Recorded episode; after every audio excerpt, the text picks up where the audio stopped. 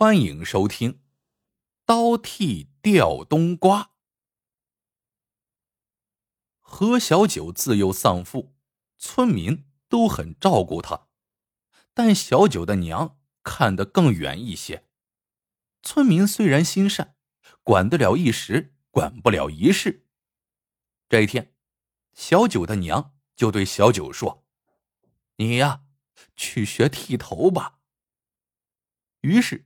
小九被送到了赵一刀那里学习剃头。这赵一刀可能耐了得，听说以前在王府里给贵人剃头，后来大清国亡了，他就自立门户，专门剃光头和平头。三分钟就能剃个光头，五分钟就能剃个平头，而且光头巨光，平头巨平。极少出差错。赵一刀本不想收徒弟，无奈家里遭了备孕，急需用钱，这才收了三个徒弟。大徒弟叫周明白，二徒弟叫邱糊涂，小徒弟那自然就是何小九了。剃头的规矩是三年出师，但如果资质高、悟性强。一年也可出师。到赵一刀家的第二天，小九还在被窝里做美梦呢，就被赵一刀掀了被子，三个徒弟就被赶到院子里扎马步。小九咧咧嘴，心想：这是学剃头呢，还是练武行呢？正胡思乱想间，赵一刀又喊道：“吊嗓子！”小九更懵了。这是学剃头呢，还是学唱戏呢？二徒弟秋糊涂忍不住小声嘟囔：“学剃头就学剃头呗，扎什么马步，吊什么嗓子，这不添乱吗？”赵一刀上前踢了二徒弟一脚：“为什么让你扎马步？那是让你练好身子骨。”你干得好，能开店赚钱；干不好，就得挑着剃头挑子走街串巷，没体力能行吗？为什么吊嗓子？你挑着剃头挑子，不得吆喝剃头吗？三个徒弟这么一听，大气都不敢出。原来师傅这般严厉，也是为自己好啊。渐渐的，他们。都适应了这样的训练方法：早晨吊嗓子、蹲马步；上午提冬瓜练手劲；下午学习磨刀和刮面。可是天有不测风云，这天，赵一刀在给客人剃头的时候，只觉得手腕发不上力，一个没留神，刀尖碰了头皮，鲜血流了出来。幸好来的是老主顾，与赵一刀有些交情，才没太计较。几天后，赵一刀才知道自己得了中风。他是个明白人，就把三个徒弟叫到跟前，思量了好一阵，说道：“我不行了，咱们剃头行的规矩是三年出师，现在你们刚满一年。”虽说一年也可以出师，可是有一样，你们三个人里只能出师一个，要不然其他剃头匠会骂我放出生手来搅了这个行的。三个徒弟中，实力较强的是小九和周明白，秋糊涂是三人当中最没可能胜出的。赵一刀。对大徒弟周明白说道：“你到田里找三个大小相仿的冬瓜，你们仨比比手艺。学剃刀的，一般都用冬瓜来练刀，因为冬瓜圆圆的，跟人的脑袋个头差不多。用冬瓜练刀工，主要是用刀刮冬瓜皮上的一层绒毛，刮毛要刮干净。”而且不能伤及瓜皮，不然人的脑袋可就被刮破了。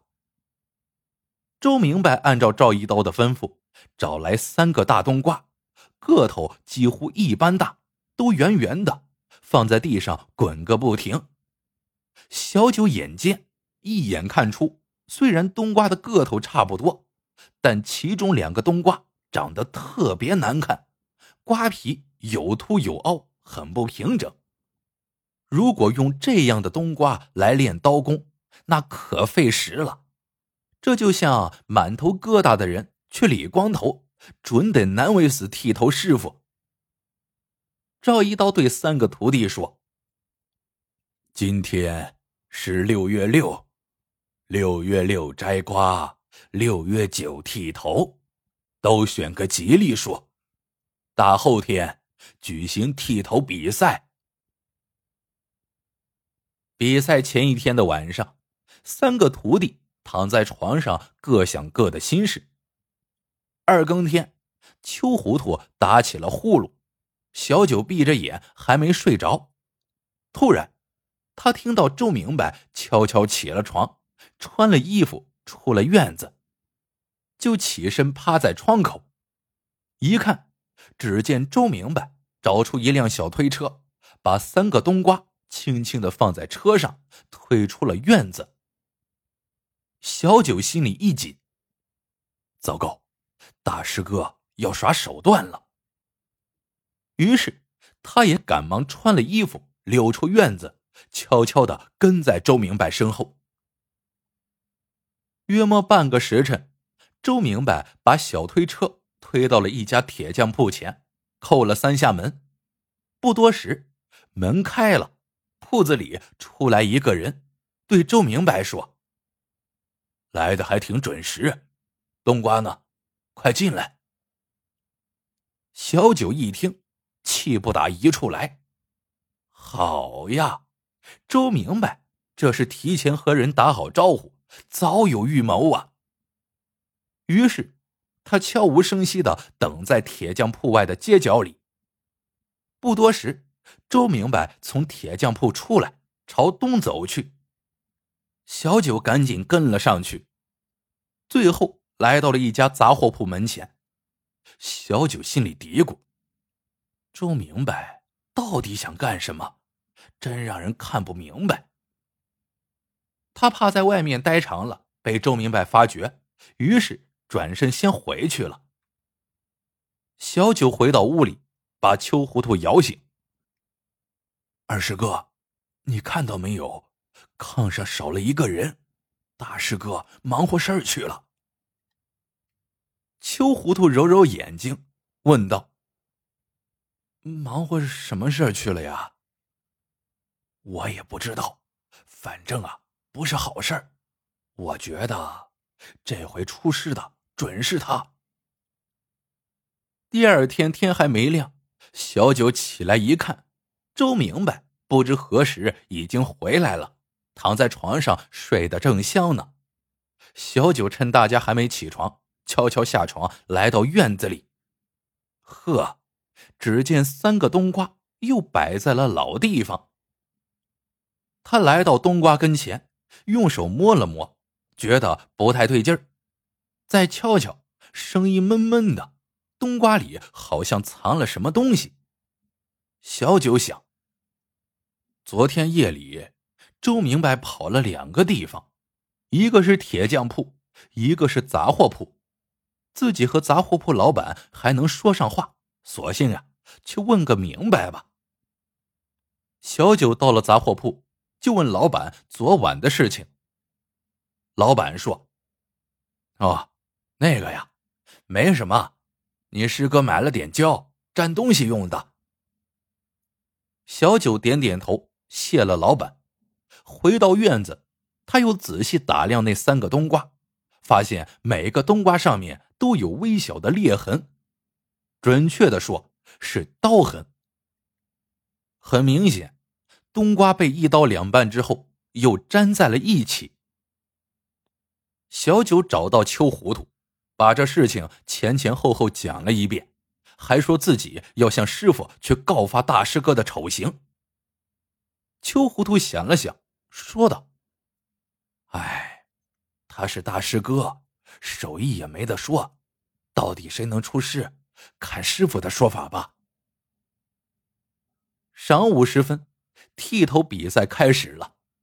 比赛内容只有一项，那就是刀剃吊冬瓜。用绳子把冬瓜挂在房梁下，用剃刀刮瓜皮上的绒毛，谁用的时间最短，误伤瓜皮最少，谁为胜。赵一刀喊了一声“开始”，三个徒弟都拿起了刀，左手摁住摇来晃去的冬瓜，右手捏住剃刀，手腕发力，小心翼翼的剃了起来。刚一上手，小九就觉得不对头。一般的冬瓜，只要用手摁住，力量发出去了，它就不会乱动。可自己用的这个冬瓜，无论怎么用力。它都不停的晃来晃去。小九停下剃刀，左手推了推冬瓜，只听到轻微的咚咚声。很明显，冬瓜里被塞了球形的东西。只要一使劲儿，那东西就在里面滚动，一滚动，冬瓜就会失去平衡，这样剃刀就很容易伤到瓜皮，出现失误。小九再看看旁边的秋糊涂，也是一脸大汗，只有大师哥周明白镇定自若。事已至此，小九只好咬咬牙，先刮完冬瓜再说。比赛结束后，统计三人成绩：秋糊涂用时七分半，伤瓜皮两次；小九用时五分半，伤瓜皮两次。周明白，用时五分伤瓜皮一次。显然，周明白的成绩最好。赵一刀点了点头，说道：“说实话，你们三个手艺都不错，都可出师了。”还没等赵一刀说完，小九实在忍不住了，说道：“师傅，大师哥耍赖，这样不公平。”说着，他朝自己的冬瓜猛地拍了一掌，只听“噗”的一声，冬瓜裂开了。只见里面的瓜瓤早已被掏空，滚出了一个金属小球。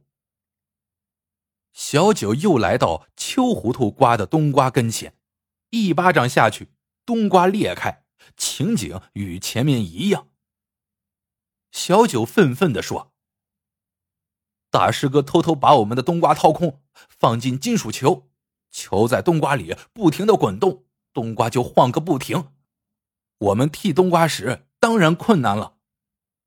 说着，他又来到周明白跟前。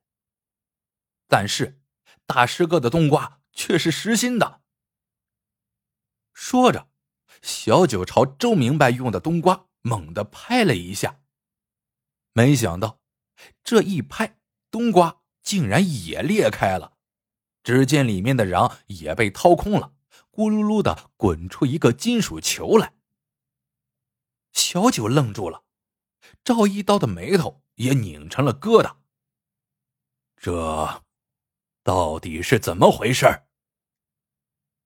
这时，周明白说话了：“师傅，我是这样想的。”我们剃头的出不得差错，只要有一刀剃在客人头皮上，那就糟糕了。那剃的不是头皮，是我们的饭碗呀。为了给剃头行长脸，应该严格要求自己。所以，我把冬瓜挖空，放进了金属球，就是想让这场比试更有难度。只是小九和秋糊涂的冬瓜里面放的球是铝制的。我自己这个是铁制的，铁球更沉，滚起来冬瓜的晃动幅度更大，更难控制。我这样做，因为我知道小九还有个卧床在病的母亲，他更需要早日出师养家。但今天不知道怎么回事，小九发挥的不好。赵一刀听到这儿，全明白了，他点了点头，说道。你们三个都出师，小九和周明白的手艺其实差不多，你们可以合伙开个剃头店。秋糊涂呢，手艺差点，但做个店伙计也够了，再磨练几年，也可以自己开店了。好了，这个故事到这里就结束了。喜欢的朋友们，记得点赞、评论、收藏，感谢您的收听，我们下个故事见。